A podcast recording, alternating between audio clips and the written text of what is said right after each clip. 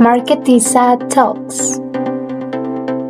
Un espacio para compartir opiniones, consejos, ideas, pero sobre todo historias inspiradoras de las que podamos aprender y que sumen a nuestra vida en todos los aspectos. Soy Isabel Endara Revelo, bienvenidos. En el episodio de hoy tuvimos el placer de conversar con un gran marketer y autor del libro Es puro marketing, Raúl Díaz Miranda.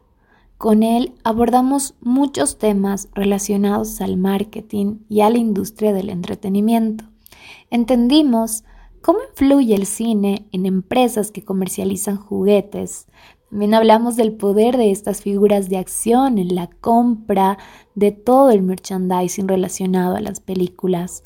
Hablamos de la importancia de conocer al consumidor y entender cada rol en el proceso de compra. También abordamos temas estratégicos de mercadotecnia y emprendimiento, entendiendo qué se necesita para hacer realidad las ideas y plasmarlas en un negocio. Además de entender cómo mantener el equilibrio entre la vida profesional y la personal. Te invito a disfrutar de este episodio y a seguir creciendo. Hola y bienvenidos a un episodio más de Marketiza Talks. El día de hoy tengo un gran invitado. La verdad que para mí es un placer presentarles a un marketero apasionado que acaba de lanzar su libro Es puro marketing.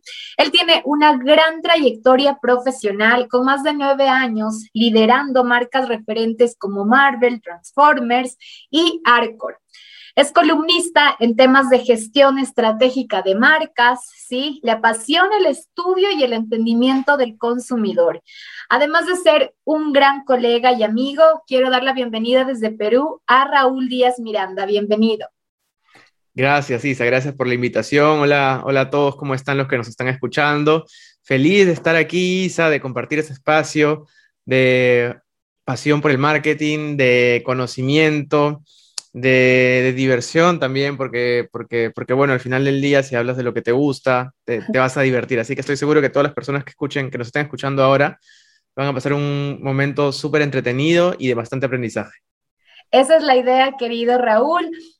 Pues dentro de todas las preguntas y dentro de todo lo que vamos a estar conversando, a mí también, como ya eh, es, es, claro para todos los que nos siguen en Marketiza Talks. Topamos algunas cosas profesionales, pero también me gusta preguntar ciertas cosas más personales a mis invitados para poderles conocer mejor. Por eso quiero abrir la charla con esta pregunta. Quisiera saber, Raúl, que me cuentes con qué palabra te identificas y por qué. Ah, mira, yo diría, uy, va a ser, va a ser un poquito cliché, pero yo diría con la palabra Dos palabras, combinaría dos palabras, creativo y analítico. Y, qué es lo que, lo que en realidad creo yo que debería tener un buen mercadólogo. En mi caso es creativo porque siempre, en donde me ha tocado estar con los recursos que, hemos tenido, siempre eh, hemos sabido o he sabido liderar la, las estrategias y las acciones para que con lo poco o mucho que tengamos podamos cumplir con los objetivos, ¿no? independientemente de las situaciones. Y la parte analítica, porque toda esta creatividad no sería posible para conseguir las metas si no fuera porque eh, hay un trabajo atrás, hay una dedicación, observar mucho, preguntar mucho, eh, analizar mucho, valga la redundancia. Entonces, yo me quedaría con esas dos palabras. Chévere, es súper interesante porque creo que de alguna manera en marketing vemos las dos cosas, analizamos un montón, estamos siempre en constante análisis de todo, eh, vemos mucho número, pero también tenemos que ser muy creativos, muy recursivos también, como tú decías, saber hacer mucho, a veces con poco. Entonces, entonces es súper interesante que te relaciones con esas dos palabras. Y, eso que estamos hablando de marketing, quisiera, y yo me acuerdo, hace un tiempo Raúl me estaba entrevistando en uno de sus programas y él me decía, él iniciaba con la pregunta de qué es marketing, me preguntaba eso y yo hoy que estamos en mi programa te devuelvo la pregunta, Raúl, pero la voy a cambiar un poquito y te voy a decir por qué marketing. Perfecto, me, encanta, me encanta que me, que me la devuelvas porque a mí cuando me preguntan eso, bueno, para poder decirte por qué marketing, primero tendría que decirte qué cosa es marketing. Y, y, el marketing es en realidad la planificación o la estrategia para que tu audiencia, tu público objetivo te elija, te prefiera y te compre siempre por encima de, la competencia y en cualquier circunstancia, ¿no? Esto implica la definición regular, entre comillas, de generar relaciones redituables y duraderas, porque es que te elijan siempre, ¿no? Y, en cualquier ámbito de la vida, es el ámbito emocional, el ámbito comercial, el ámbito personal. ¿Y por qué? Porque justamente, bueno, si me preguntas por qué yo estudié, elegí marketing para estudiar, yo cuando iba, estaba en el colegio, estaba entre estudiar no lo vas a creer. Eh, estaba entre estudiar genética, biología, pero no, no, era biología, era genética pura. Ya. Y otra cosa que no sabía que era todavía. Yo quería estudiar genética pura porque mi papá es biólogo y yo crecí con, con todo el tema de la ciencia. A mí siempre me llamó mucho la atención y tenía muchísima facilidad por la biología. Y era más que por la facilidad, era porque me gustaba entender el porqué de las cosas. ¿no? Yo quería estudiar genética, por ejemplo, porque quería entender por qué por decir un ejemplo, ¿por qué cuando dos personas se juntan, por qué el hijo sale de cierta forma parecido más al papá o a la mamá y no a la otra, al otro padre? Entonces a mí me gustaba entender el porqué de las cosas. Pero encontré que, eh, que en ese camino no, no, iba, no iba a ser tan feliz porque a mí también me gusta tratar mucho con personas y yo pensé en ese momento que genética probablemente iba a aprender mucho, pero no iba a tratar tanto con personas, eh, que era lo que a mí me gustaba. Entonces, otra de las opciones era psicología, pero yo no quería, porque me gusta mucho entender justamente el porqué y me gusta entender a las personas, escuchar, me encanta. Pero no quería hacerlo en la parte clínica, o sea, la parte de, diagnóstico, no quería decirles, ya tú tienes esto, ¿no? Yo quería ofrecerles soluciones. Justo ahí, mi mamá eh, estaba estudiando marketing, la carrera de marketing, y me encantó, me encantó, eso, me encantó esa opción porque mezclaba las dos cosas que yo quería, que era el, por qué, entender, observar y ofrecer soluciones, que era algo que este, ninguna de las carreras se encontraba desde el punto de vista que yo quería. Entonces, ese es por, por qué marketing, porque em, decidí que quería dedicarme a entender a las personas y a poder ofrecerles cosas que, que les sirvan y que, y que les ayuden para mejorar sus vidas. Ay, qué chévere, Raúl. La verdad es que es una historia muy curiosa, muy interesante, porque claro, pasar de, que en algún momento tú tuviste esto de, del tema genético a, a querer estudiar marketing, pero se relaciona. Como tú dices, al final del día en marketing aprendemos mucho, analizamos mucho, tratamos de entender por qué las personas o qué les motiva cuando vamos a buscar esos insights, esas motivaciones profundas, esos drivers. Eh, de impulso también. Entonces, qué, qué interesante y, y, qué chévere, porque la verdad es que creo que has hecho un gran camino en esta profesión y estoy segura que falta muchísimo más y justamente quiero hablar un poco de eso. Has trabajado en varias multinacionales eh, con marcas que sí son muy fuertes, sí, a nivel mundial, diría yo, otras muy a nivel Latinoamérica. Entonces, sí quisiera que me cuentes dentro de toda esa experiencia que tú tienes de trabajar en diferentes multinacionales, ¿sí? ¿Cuál fue el mayor reto que tuviste que enfrentar? Gracias, gracias primero por tus palabras, me, hace sentir halagado, Isa. Eh, espero que sí, si todavía es ni siquiera la mitad del camino, estoy seguro. Y el mayor reto definitivamente fue cuando pasé de, de la universidad a la cancha, ¿no? Ya, ya a, a, las ligas mayores, porque, porque la universidad, yo, bueno, en Perú, la universidad donde yo estudié, nos pedían hacer un periodo de prácticas en pasantías. Y, en ese camino eh, empecé a trabajar en una empresa B2B que en ese entonces le vendía equipos médicos de, para tratamientos del cáncer a, a clínicas, al gobierno. Y la primera barrera que encontré es que la mayoría de literatura, la mayoría de, teoría que te enseñan en la universidad, o al menos que, está en los libros, es, es enfocada al B2C, sobre todo al consumo masivo, porque las multinacionales de consumo masivo, Procter, Unilever, son las que prácticamente inventaron el marketing estratégico. Entonces, esa es la primera barrera que me encontré. Pero bueno, en ese entonces yo era pasante, eh, así que no la pasé tan mal. Lo que sí me chocó fue cuando ya entré a trabajar como contratado, que fue en Arcor, eh, para liderar las marcas de, caramelos, ¿no? Arcor, para los que no conocen, es la compañía líder a nivel mundial en producción de caramelos. Es una compañía argentina, pero que está presente en diferentes partes, sobre todo América Latina.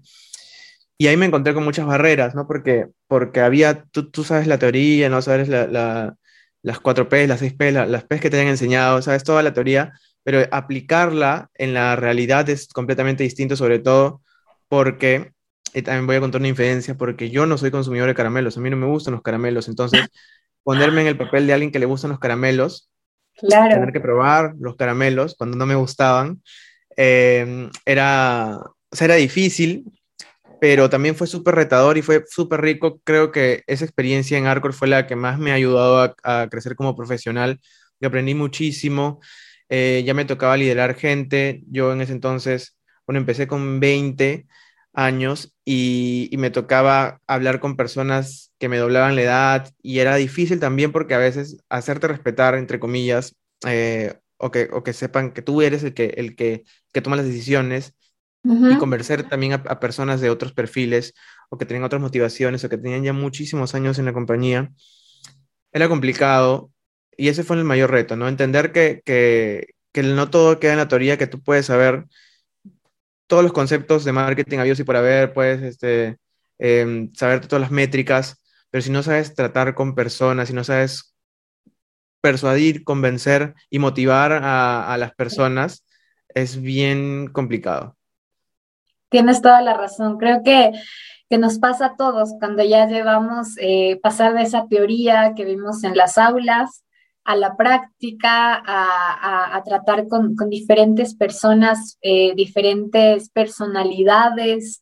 Eh, también, como tú dices, creo que, creo que yo también lo viví de alguna manera cuando eres más joven en edad, ¿no? O sea, tienes o recién estás empezando, y, a veces tienes que convencer a personas o que bien llevan muchísimos años dentro de la compañía o, tienen eh, o son mucho mayores a ti y, a veces justo tratar de llevar eso eh, y, que tú tengas que tener ese poder de, decisión, que ellos lo sepan entender, entonces es como, a veces es complicado, entonces sí, entiendo, entiendo que, que sea un reto. Eh, que lo hayas podido superar, porque claramente eh, ha seguido creciendo con diferentes marcas. Y, sé que muchos tal vez de los que nos están escuchando, porque voy a pasar a, otra, otra historia eh, con Raúl, son fanáticos de, de, Marvel, de esta marca hermosa. Yo me considero fanática, así que estoy pero con muchas ganas de que nos cuentes más sobre esto. Eh, la verdad es que creo que es, me parece que un gran desafío para ti. Ya me dirás, me contarás cómo, cómo, cómo es manejar eh, una marca como Marvel. Bueno, Transformers en específico, ya me contarás bien cómo va eso. Pero, ¿cómo fue manejar este tipo de marcas eh, que, si bien es cierto, son mundialmente famosas, están muy bien posicionadas, tienen esos embajadores de marca muy, que son así, pero que le siguen y que están, va a salir la nueva película y estás ahí comprando todo. Eh, ¿Cómo fue manejar esto acá? ¿Y qué aprendizaje eh, te dejó esa experiencia, Raúl? Sí, de hecho, ahí también para poner un poquito en contexto, yo veía las marcas de entretenimiento de Hasbro. Hasbro es una empresa de juguetes y nosotros le hacíamos los juguetes a diferentes empresas de entretenimiento, entre ellas Disney, y es por eso que nosotros eh, veíamos las marcas de Star Wars, Marvel, Spider-Man, etcétera, todos los personajes, y justamente todas las películas, ¿no? Porque cuando hay películas es cuando más salen los productos de, las de, estas marcas, ¿no? En, el año de película, el, la, la, venta de merchandising relacionado se, se dispara, se triplica prácticamente. Entonces, eh, fue un reto súper interesante porque lo primero fue familiarizarme con la marca, porque también no es que yo sea un súper hiper fanático de Marvel ni de Star Wars. De hecho, yo prefiero el cine que no sea de ficción. Ah, Así que lo primero fue, fue el súper, el reto para mí fue al principio entender la historia de las marcas, ¿no? Porque como, como líder de marca, yo como tomar las decisiones necesitaba entender cuál era el trasfondo detrás de las marcas, así que aprenderme todos los personajes, todas las princesas también, me olvidaba mencionar a Disney Princess que también veía yo. Entonces aprender todo eso fue, fue uno de los principales retos. Lo segundo es que eh, cuando tienes una marca ya posicionada, o sea, es un reto también bastante importante porque no es que no tengas nada que hacer, al contrario, tienes que sostener esa, esa posición competitiva que ya has ganado y en un entorno donde cualquier traspié te puede matar, porque ya cuando estás tan, cuando estás tan alto, eh, la caída duele más.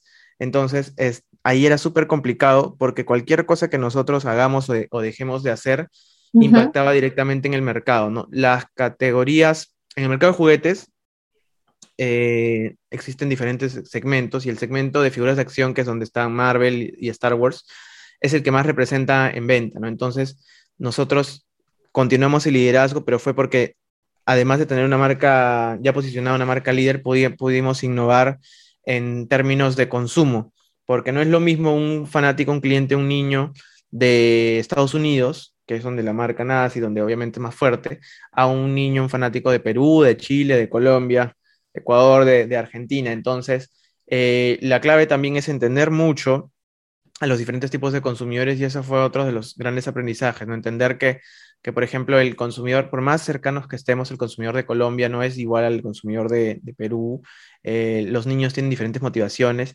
Y aquí hay otro tema también, que me pasó igual en, en, Arcor, que es que el, el, el, consumidor final no es el shopper, no es la persona que compra.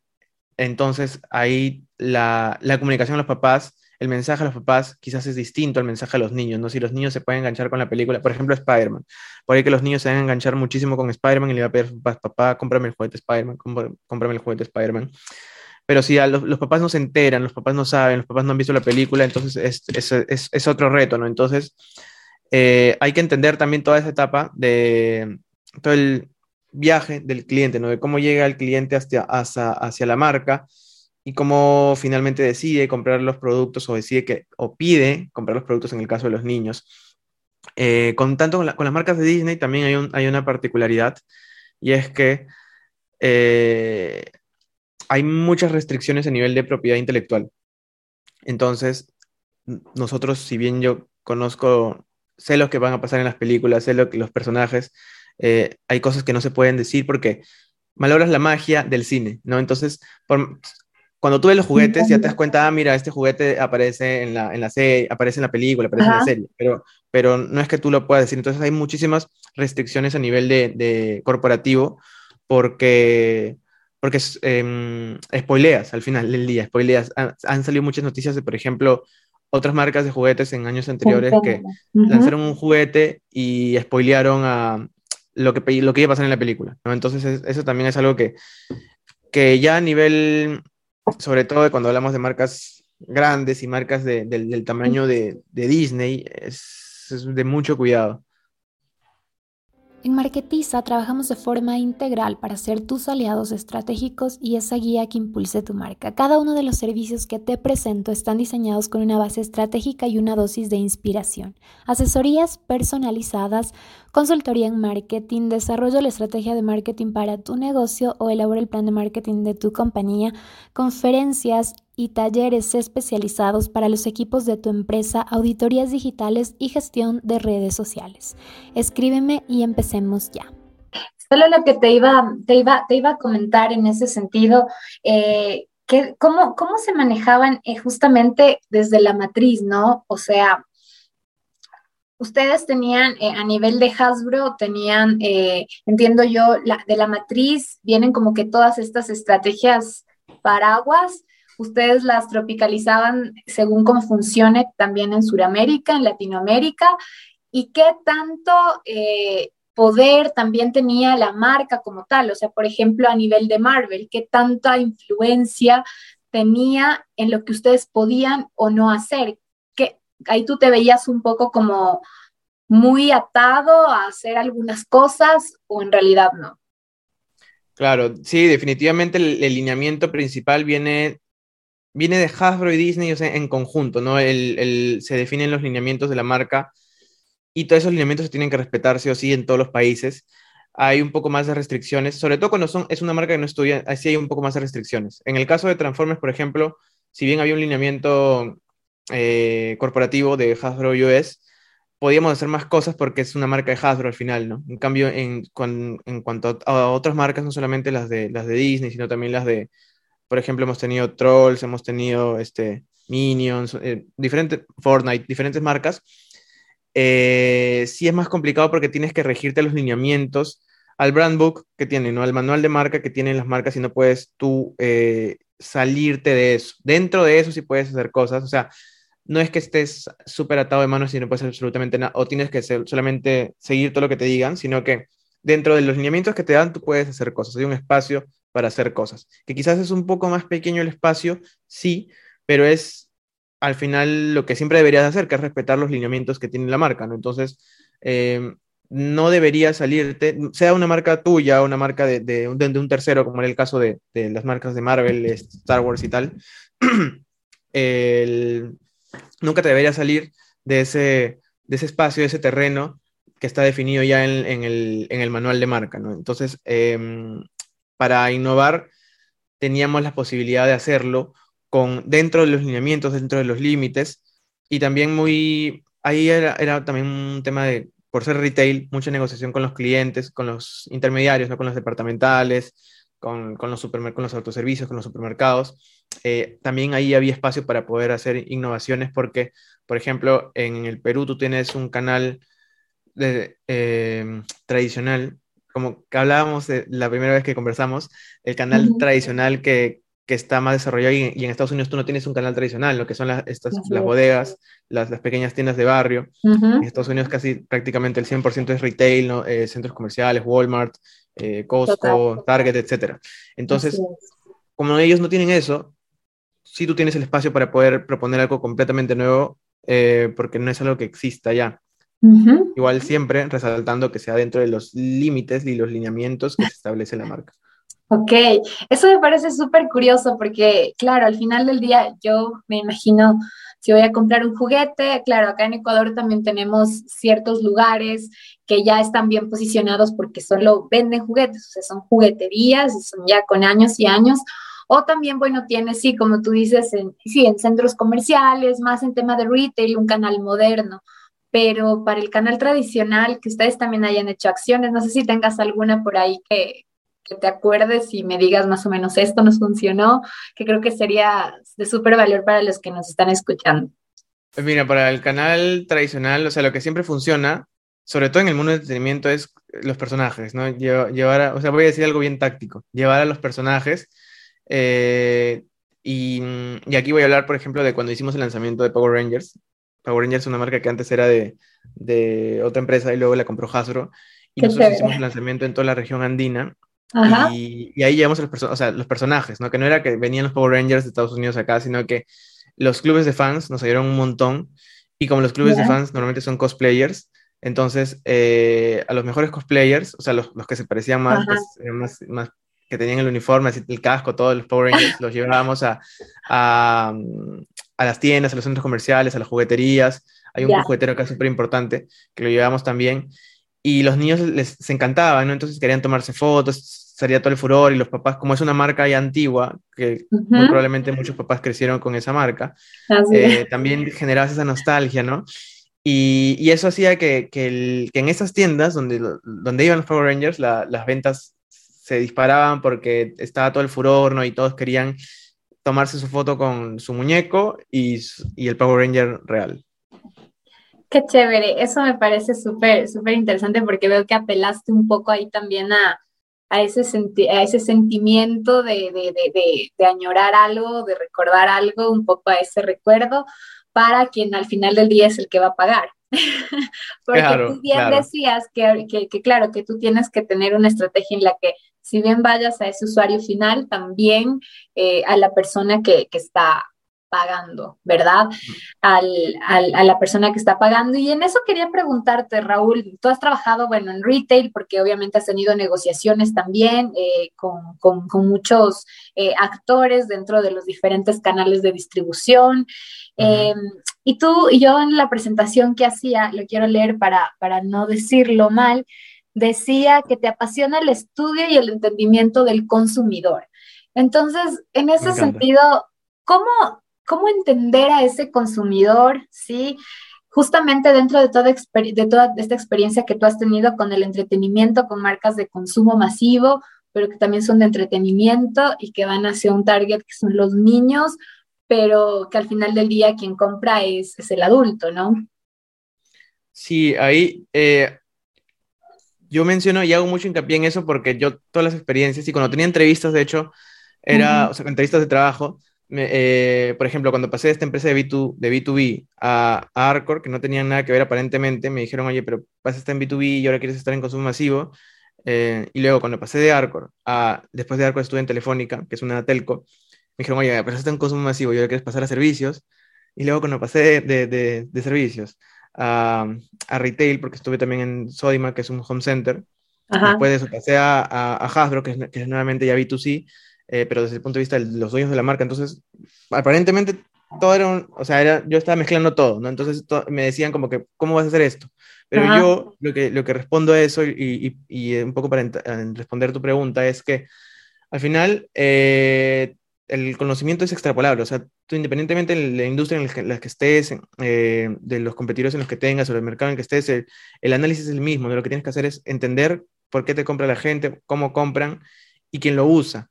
¿no? En el B2B te compra, y el, en el B2B es lo mismo que, que, me pasaba en Hasbro, que es que la persona que toma la decisión de compra, la persona que invierte, no es la misma que lo usa. Cuando tú compras, eh, en Sodimac vendía, veía la categoría, por ejemplo, de limpieza. Okay. Y, y, en ese caso también le vendíamos a, acá le llamamos orecas, que son los hoteles, restaurantes y casinos. Okay. Entonces esas personas, las personas encargadas de, de, de, de, hacer las compras, que probablemente sean el departamento de operaciones, logística, qué sé yo, no son las personas que se ponen a limpiar los baños del hotel en ese caso este, hay, una, hay una diferencia, al igual que los papás que no juegan con los, o quizás no todos juegan con los juguetes. Y ahí la clave es siempre entender este proceso, justamente, ¿no? ¿Por qué compran? ¿Quién compra? Eh, ¿Por qué la persona que compra justamente hace la compra? ¿Cuáles son las principales drivers de decisión de, de, de la compra? Y si de alguna manera están los usuarios finales, los clientes finales, tienen alguna injerencia en eso. En el caso de los juguetes sí, porque los niños le dicen, papá, cómprame esto, papá, cómprame esto. Pero en el caso de los operadores de limpieza quizás no, porque no es que le digan, oye, cómprame esto, sino es claro. simplemente ya, te compro lo que es más barato y ya está. Pero, okay. y ahí tienes que entender también toda esa, todo ese proceso y, y entender también a los usuarios finales, porque eh, muchas veces, no, quizás no en el, en el área de limpieza, pero por ejemplo, Telefónica nos pasaba que vendíamos aplicativos móviles y, y, los usuarios necesitaban ciertas especificaciones para los aplicativos que a veces no la persona que toma la decisión de compra no sabía. Entonces, o en el caso de los médicos, ¿no? que necesitaban ciertas especificaciones de los equipos médicos uh -huh. para tratar el cáncer de columna que los, los, los encargados de comprar quizás no, no conocían. ¿no? Entonces, es muy, muy importante que no solo tú entender eh, todo este camino, ¿no? quién es el que compra, quién es el que decide, quién es el que paga, quién es el que usa, sino también hacer entender a, a sobre todo al que compra, al que toma la decisión, uh -huh. que las necesidades de quien lo usa son importantes. Eh, y eso se puede hacer siempre, simplemente, simplemente, entre comillas, observando, observando, preguntando, viendo, estando ahí, conviviendo. Eh, en consumo masivo, las empresas de consumo masivo normalmente te hacen te hacen salir a la calle, ¿no? Ser para, o sea, hacer venta en la calle para que tú puedas, ah, uno, ver cómo es la dinámica y dos, ver cómo, entender cómo, cómo te compran, ¿no? ¿Quién te compra? ¿Por qué te compran? Inclusive hay empresas de consumo masivo, la, a mí no me tocó esto, pero me han contado que hay empresas de consumo masivo donde te hacen ir a las casas de, de las personas eh, de diferentes partes de la ciudad, de diferentes niveles socioeconómicos, para que entiendas cómo compran. ¿Te, han hecho eso? Sí. Increíble. me, me, eh, ¿Ves? O sea, es increíble. A mí, yo, yo quisiera haber vivido eso. Eh, debe ser, ya, después me cuentas qué tal, porque yo, yo, a mí me parece increíble eso. Yo, yo lo que hago, como no, a mí no me hicieron hacer eso, yo lo Ajá. que hice fue ir a, a los mercados, a los supermercados y sentarme ahí a ver cómo compran que, que, es distinto porque después, o sea, solamente ves, compran, se lo llevas y ya, pero no, no ves quién lo consume, ¿no? En cambio, de la otra forma ves quién lo consume, sí, por cómo surge la necesidad, eso que es, me parece súper chévere, ¿no? Es súper rico. eh, y bueno, eso, ¿no? Entonces ya me, ya me, ya me, ya me diste curiosidad, Isa, ¿qué, qué, qué te pasó a ti? Sí, o sea, creo que topaste temas súper interesantes, o sea, hacer entenderle al final del día eh, a, a, esa persona al que está comprando, ese decisor de compra, la necesidad de quién lo va a usar.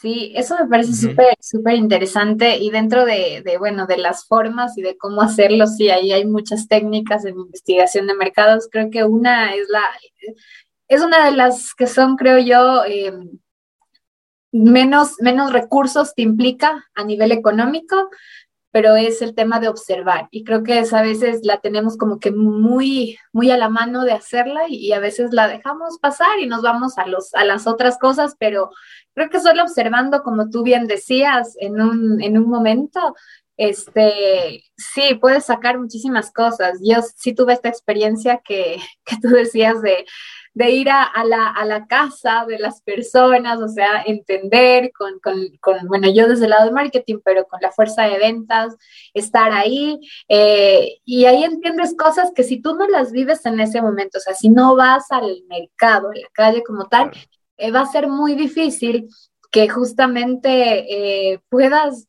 ver por qué suceden algunas cosas y, tal vez y te, empiezas a quitar algunos paradigmas que tienes como establecidos y, y, es, y no lo vas a hacer si es que no estás en calle, si es que no estás viendo qué pasa. Eh, a veces nos volvemos muy del escritorio, de estar atrás de la computadora y de recibir, recibir la información, pero es importante ir al mercado y ver qué está sucediendo también. Eso nos, nos abre muchísimo los ojos, así que coincido en eso contigo. Pero quiero pasar a otro tema, Raúl, para seguir avanzando en, esta, en, esta, en estas historias que nos estás contando de tu vida, de tu profesión. Eh, quiero contarles a, los, a la audiencia que, bueno, Raúl tiene algunas, algunas cosas que, que ha hecho, yo diría a nivel de, sí, de emprendimiento, eh, algunas marcas, por ejemplo, tienes Emprende Marcas, tienes The Branding Show, que de hecho por ese programa fue que nos conocimos, sí, tienes, a, déjame verlo bien, Bioliceo también, que es, entiendo, otra, otro, otro proyecto que, con el que estás ahora. Eh, y quisiera preguntarte, en ese sentido, ¿qué se necesita para que luego las ideas dejen de ser solo ideas y las empiezas a hacer realidad? ¿Qué consejo darías para que quien tenga una idea, no necesariamente de ponerse un negocio, sino una idea y quiera hacerla realidad?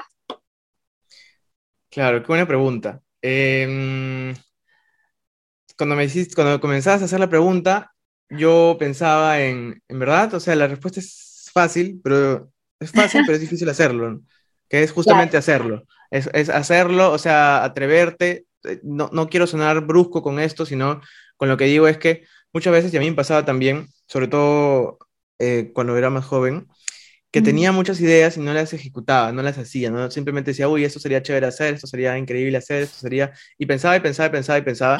Y después me, me, sentía frustrado cuando veía que otras personas las hacían y yo decía, pucha, pude hacer eso y no lo hice. Y, y, el, y lo que a mí me motiva y lo que podría recomendar es que el quedarse con las, con las ganas de, de a ver, de qué hubiera pasado si yo hubiera hecho esto en cualquier ámbito de la vida, eh, creo que es lo peor. Entonces, yo decidí hace tiempo no quedarme con, con, con las ganas de, de, de, probar, de experimentar. De hecho, por eso es que he renunciado, ya no, ya no trabajo en Hasbro, porque quería dedicarme a, a mis proyectos a, ver qué pasa, a, poner de mi parte, a, que funcionen.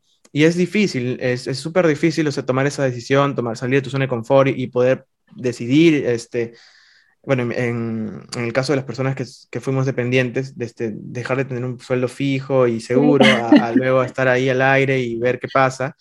Pero la cosa es que justamente, ¿no? Que veas qué pasa y en el camino te vas encontrando con cosas y vas puliendo y si no funciona, no funciona, no pasa nada.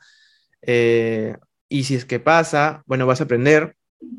y, eso es lo principal, ¿no? En tener las ideas está muy bien, pero lo, lo, principal es ejecutarlas, comenzar a ejecutarlas. Y hay, en el mundo de las startups, ahorita no me acuerdo cómo, cuáles son los conceptos, pero acá hay como una, una, una pirámide donde tú tienes varias, o sea, para tu MVP, que es la, el producto mínimo viable, tienes diferentes aristas. La parte de, de que solucionas un, solucionas una necesidad del mercado, la parte de que tienes eh, resuelto dónde lo vas a vender, la parte de la experiencia y, si no me equivoco, la parte del precio. Entonces son como que tres, cuatro variables.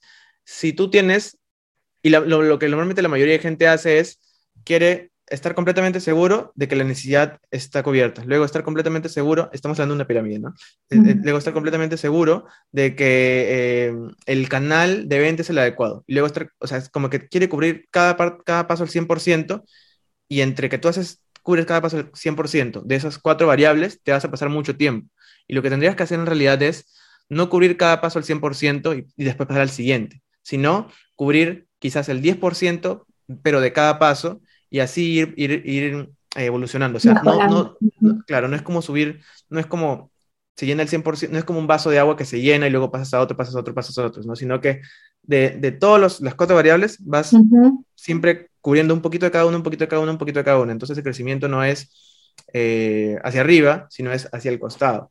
Y, y así, y así es, funciona mejor porque así no tienes que estar, no te tienes que estar esperando a que algo esté al 100%, sino que vas puliendo, vas puliendo, vas puliendo, pero ya vas haciendo, ya vas ejecutando, ¿no? Porque en lo que la mayoría se demoran y que también me ha pasado es que tú esperas a que las circunstancias sean 100% buenas y, así, y, ahí, y, ahí está, y ahí es donde está la demora, ¿no? Y ahí es donde, donde, donde te duermes a veces, donde, no, donde o te, quedas o, te, o se te pasan los proyectos o se te pasan las cosas y y no lo haces, ¿no? Entonces, eh, eso sería lo segundo. Y lo tercero es también entender que el propósito de tu vida, ¿no? ¿Qué cosa quieres tú para tu vida? ¿Qué cosa quieres tú para ti?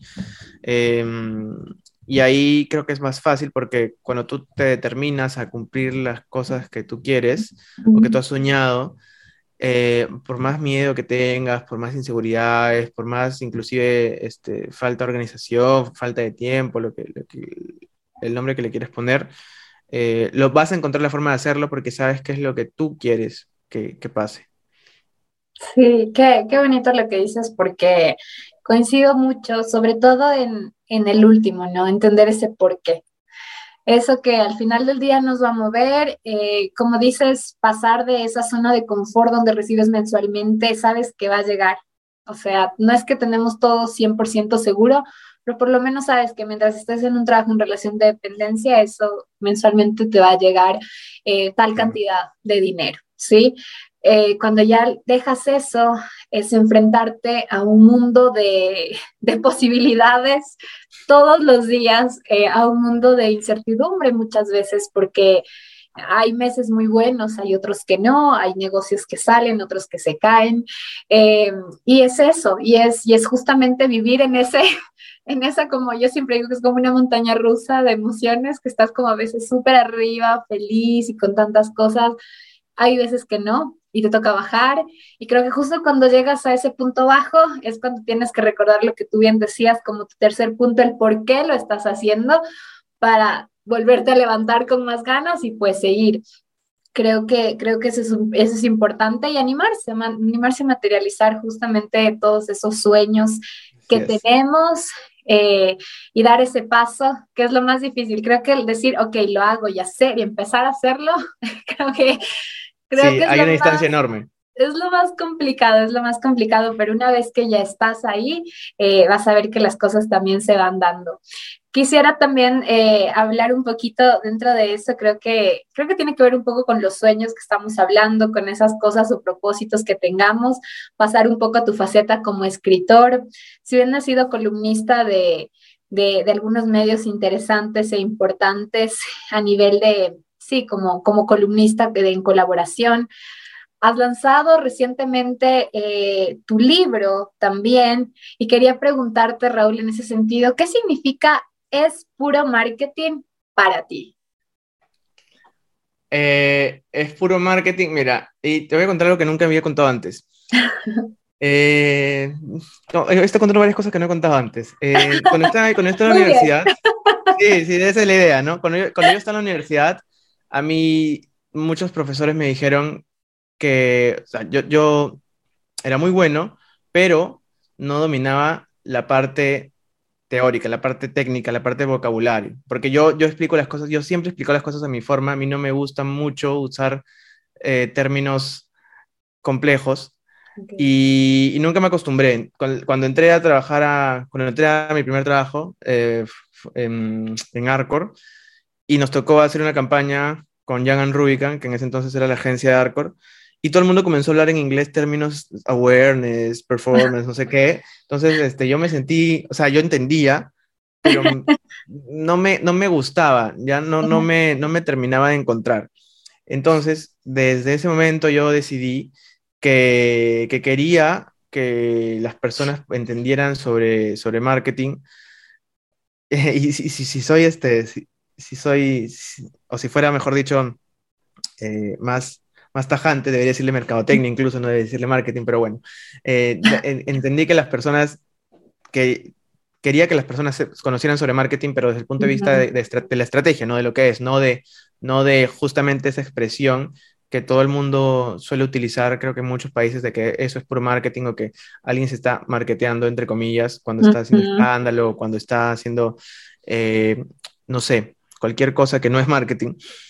Y quise utilizar esa frase justo para reivindicar lo que sí es marketing, lo que es estrategia, que es análisis, que es mucho estudio, y también aprovechar el libro para explicar todos estos conceptos que a mí alguna vez me, me, me, me complicaron la vida. a en manera sencilla, de manera fácil, eh, de manera, en verdad pongo muchos ejemplos cotidianos, eh, utilizo, utilizo cantantes de reggaetón, entonces, o sea, lo he tratado de hacer súper fácil, súper sencillo, súper digerible, porque, porque yo creo que marketing más que, em, y quizás has visto algún meme, algún video, yo me acuerdo de un video que clarísimo que vi, que era una parodia, en realidad, si no me equivoco, argentina, donde llegabas a una oficina de marketing y todo el mundo comenzó a hablar inglés, justamente, ¿no? este, eh, y todo el mundo comenzó a hablar inglés y nadie entendía y, y, te decían como que no eres un buen mercadólogo si no sabes inglés porque no, porque no hablabas en, eh, no decías performance, no decías KPIs, no decías no sé qué. Em, y que, que, no está mal, ¿no? Que no está mal, pero, pero a, lo, que voy es que eso hace que otras personas no te entiendan. Entonces, cuando las otras personas no te entienden, piensan que tú estás siendo pretencioso, cuando en realidad no es así, ¿no? Sino es que la forma en la que nos hemos habituado y que nos han acostumbrado a, a, hablar. Entonces, yo lo que quise, lo que quiero con este libro y el porqué de este libro es para, es porque mi, uno de mis sueños, uno de mis propósitos es que las personas entiendan que el marketing no es una, eh, como que una solución mágica para vender cosas o que no, que no te venden humo, que no es, tampoco es algo que, que, que te, que te hace estatus de pretencioso, sino que más bien es una herramienta muy útil para poder alcanzar tus objetivos, para poder generar lo que hablaba en un inicio, ¿no? Eh, que las personas te elijan, te elijan siempre, confíen en ti, en tu marca personal, en tu, negocio, en tu emprendimiento, y que te prefieran por encima de todos, solo si es que tu solución satisface sus necesidades. Raúl, te decía que es súper inspirador lo que dices, eh, porque realmente siento que, que muchas veces sí se tergiversa un poco todo lo que está relacionado con el mundo del marketing. Hoy siento que es más. Si antes, eh, sin redes sociales, sin el mundo digital, ya, ya se tenía como, no, pero es que los de marketing probablemente gastan mucho, ¿dónde veo mi retorno? Que solo piden presupuesto y aumentar el presupuesto. Sí, había como que muchas cosas y pero siento que hoy con el digital incluso se, está llevando, eh, se está perdiendo más ese sentido, porque ahora con, como es tan fácil eh, poder, tú te creas una, una cuenta en una red social, te leíste o hiciste un curso de, de, de, de, estos cursos que son de un mes o dos y ya eres el experto. Entonces, y, y claro, y es como, es, fuerte que lo diga, pero es que es muy real. Y sí, probablemente hay muchas personas que tienen un montón de conocimiento y se están preparando todos los días, están aprendiendo, porque nosotros seguimos aprendiendo igual todos los días como profesionales, pero también siento que sí hay, se, ha perdido mucho ese sentido y ahora todo el mundo hace marketing, o todo el mundo es marketero, o todo el mundo es el experto en esto o en lo otro. Y, es triste también, en cierta manera, para nosotros, eh, para nuestra profesión. Sí, creo que todos tenemos, hay oportunidades para todo el mundo, pero sí es importante también que, que se sepa como eh, cuál es el verdadero sentido y que, por ejemplo, yo sí soy muy de defender y decir, yo estoy muy metida en digital, estoy muy metida en redes sociales, pero siempre digo, y no tengo problema en decirlo, que esa es una parte, y es una partecita chiquitita de todo lo otro que conlleva todo lo que tiene que ver con hacer mercadeo.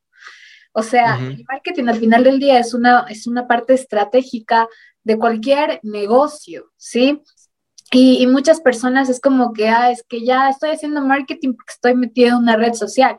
O sea, es como, es, yo hablo con muchas personas todos los días y, luego es, es, hacerles entender un poco esta parte también. Así que me parece muy, muy interesante y muy inspirador que tú de cierta manera eh, haya sacado este libro de Es puro marketing para de cierta forma conectar un poco más con las personas y que entiendan por dónde va y cuáles son esos conceptos base que se debe tener y de una forma, como tú lo dices, digerible.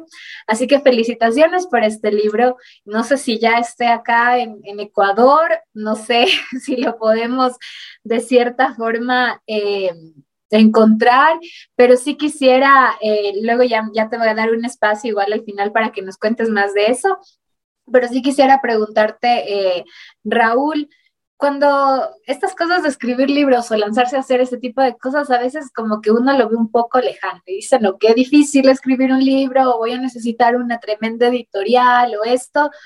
¿Qué consejo das en ese sentido? ¿Por dónde empezar? ¿De quién aliarse?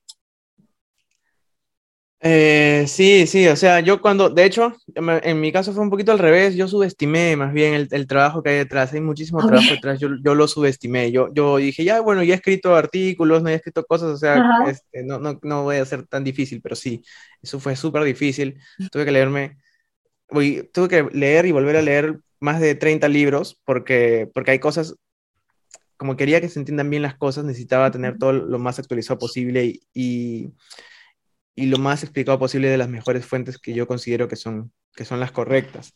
Eh, pero lo principal para consejo sería eh, organizarse, saber primero de qué quieres, quizás ni no, no, el título, no, no los capítulos ni nada, pero de qué quieres, qué quieres transmitir con ese libro, ¿no? Tu objetivo final, ¿cuál va a ser? Pues es súper interesante eso y, y, pues nada, felicitaciones nuevamente por el tema del libro. Sé que va a ser un éxito eh, y quiero que ahorita pasar, estas son preguntas que hago a todos mis invitados en Marketiza Talks. Quería preguntarte que me recomiendes un libro, una serie, una película. Eh, que, no, tiene, no, no, necesariamente tiene que estar atada a marketing, esto ya es más personal, así que claro. nada. Eh, ya, un libro, un libro que no es el mío. Eh, mira, hay un libro increíble que sí sobre, sobre marketing. Voy a recomendarte dos, uno que sea sobre marketing y otro que no sea sobre marketing. El que es sobre marketing se llama The Brand Book, The Brand Handbook, creo, de Wally Ollings, que es un, era un gurú increíble, espectacular de, del branding, de la gestión estratégica de marcas, que fue uno de los libros que más me motivó. El libro que no sea de marketing Muchas vidas, muchos maestros de Brian Weiss, que a mí me encantó también porque me gustan mucho esos temas de las conexiones emocionales y, eso. Una serie de marketing y no de marketing también, ¿ya? Eh, la de marketing sería... Uy, yo, lo que pasa es que yo no veo muchas series, pero hay una serie que me encantó, que no me acuerdo cómo se llama ahorita, pero que el, el, el protagonista, por ahí que lo has visto, que el protagonista se llama Don Draper, que trata sobre una agencia de los años 80, si no me equivoco, es increíble. Em, uy, qué pena que no me acuerdo el nombre. Eh, y de la serie que no sea de marketing, em, bueno, a mí me gusta ver mucho comedia. Eh, Brooklyn Nine-Nine, me, me, encanta, me hace reír mucho. Sí, buenísimo. ¿Qué más era? Película, te decía película, Película, ya, película. Mm, eh, Película, película, película. Bueno, hay, bueno, es que a mí me gustan las películas de, dicho bueno como mil veces. A mí me gustan las películas de, de suspenso y una película que me encanta, que la he visto muchísimas veces, que es El Experimento. El Experimento, que es una película que se, se basa en una cárcel y cómo, cómo es un experimento que recrea las condiciones en una cárcel donde pones un grupo de personas como guardias y otro grupo de personas como presos y ves cómo las personas actúan cuando tú les concedes poder. Entonces es, increíble, me encanta a mí. Em, y esa sería mi recomendación. gracias, gracias por esas recomendaciones, Raúl. Y la última pregunta está atada más a un tema de equilibrio. Siempre me gusta preguntar a mis invitados también qué hacen para mantener justo un equilibrio o intentarlo de cierta forma eh, entre su vida profesional y los otros aspectos de su vida, sea eh, pareja, familia, amigos. Sí, uh, qué bueno que me lo estás preguntando ahorita y no hace unos meses, porque hace unos meses no te hubiera podido responder. Ahora sí puedo responderte. Eh, lo principal es tener, respetar tu tiempo libre, respetar a, este, los roles que tú tienes en la vida, ¿no? Ya sea como, como pareja, como hijo, como esposo, como amigo, respetar esos roles, darles un espacio. Y, por ejemplo, yo en este tiempo que estoy de independiente, no, yo no creo que que tú, porque eh, por el simple hecho de ser independiente, tengas que estar 24/7 dedicado a lo que haces, no tienes que desconectar, tienes que hacer eh, tus, cosas, tienes que tener tu tranquilidad, compartir con tu familia, no hay nada más bonito que, que poder levantarte y desayunar con tu familia, o, almorzar o comer este, en el momento con tu familia.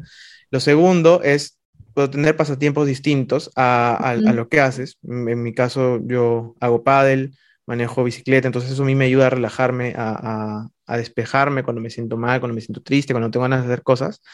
Em, y, y, lo tercero es eh, que no te tomes las cosas, o sea, nunca tomarse las cosas personales, las cosas que pasan en, en los emprendimientos, en, en, el trabajo o con tus socios, eh, no tendrían o no deberías dejar que te afecten, que yo sé que a veces es difícil, ¿no? pero no deberías dejar que te afecten en los otros planos de tu vida, ¿no? o si estás trabajando también, no deberías dejar que te afecten en, en los otros planos de tu vida. A veces es complicado, pero creo que meditando también te, te podría ayudar.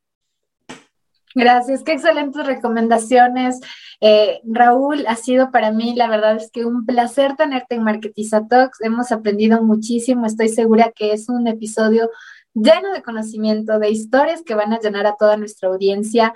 Eh, y antes de cerrar, quisiera que me cuentes qué se viene con Espuro Marketing, dónde podemos encontrar el libro y también cómo te pueden ubicar a ti, tus redes sociales. Buenísimo, buenísimo. Gracias, Isa. Eh, me das pie a, decir, bueno, si están en Perú, pueden encontrar Espuro Marketing en las principales librerías. También bueno, no sé cuándo, cuando escuchen esto, pero yo todavía en este momento, hoy, tengo algunas unidades que me pueden escribir a Instagram, a Díaz Miranda Raúl, y, yo les puedo enviar algunas unidades de las que tengo, y si no, los pueden encontrar en cualquier librería, si están en cualquier otra parte del mundo, en, en Ecuador, en Colombia, en México, lo pueden encontrar en Amazon. Hay dos versiones para Amazon. Hay una versión que es a color y otra versión que le llamo yo la versión de emprendedores, que también tiene algunas cositas, sobre todo más específicas para emprendedores y al no ser a color es más económica, porque, porque la verdad que el, envío de Amazon es súper caro, entonces no quería que dejen de tener esa información, así que el no hacerlo a color ayuda a que, a que pueda estar en un precio mucho más económico. Lo pueden encontrar en Amazon como es puro marketing, lo buscan simplemente así y lo encuentran y lo pueden comprar en cualquier parte del mundo. ¿Y qué se viene? Bueno, ahora estoy súper enfocado en, mi emprendimiento que es eh, Bioliceo, que es una startup que formé para democratizar las ciencias. Es un emprendimiento social también porque busca eh, contribuir con el acceso, perdón, acceso a educación de calidad. Eh, estoy potenciando, estoy redescubriendo el mundo de las redes sociales porque yo no, cuando he manejado marcas, todas las marcas, las redes sociales las manejaban las agencias, entonces estoy yo ahora descubriendo el mundo de las redes sociales. Así que me pueden encontrar en mis redes sociales, en Instagram como Díaz Miranda Raúl, en TikTok como Raúl Díaz Miranda, eh, donde estoy tratando de compartir también consejos de marketing de la forma en la que ya me han escuchado hablar hoy, que es de una forma sencilla, en una forma más accesible, y, pero sí siempre explicando conceptos estratégicos, ¿no? que, es, que es lo importante. Muchísimas gracias, pues ya saben dónde pueden ubicar a Raúl y también dónde pueden conseguir su libro, así que no se lo pierdan porque como bien nos decía, él ha, tratado de llevar todo esto que ha aprendido a palabras simples, digeribles, para que todos pues entendamos que el marketing no es puro marketing, es, va muchísimo, va muchísimo más allá de lo que la gente siempre dice. Así que la verdad es que ha sido un placer, Raúl, querido, como te decía, gracias, gracias y espero tenerte en un próximo episodio de Marketiza Talks hablando de otros temas de interés para nuestra audiencia. Te mando un fuerte abrazo hasta Perú. Gracias, Isa, un fuerte abrazo para todos también, espero que nos vemos pronto. Gracias, hasta luego. Gracias por acompañarnos en Marketiza Talks. Espero que hayas disfrutado mucho de este episodio. Te invito a seguirme en redes sociales como marketiza.mkt y visitar nuestra página web www.marketizamkt.com. Tienes muchos recursos que de seguro te van a servir para seguir creciendo.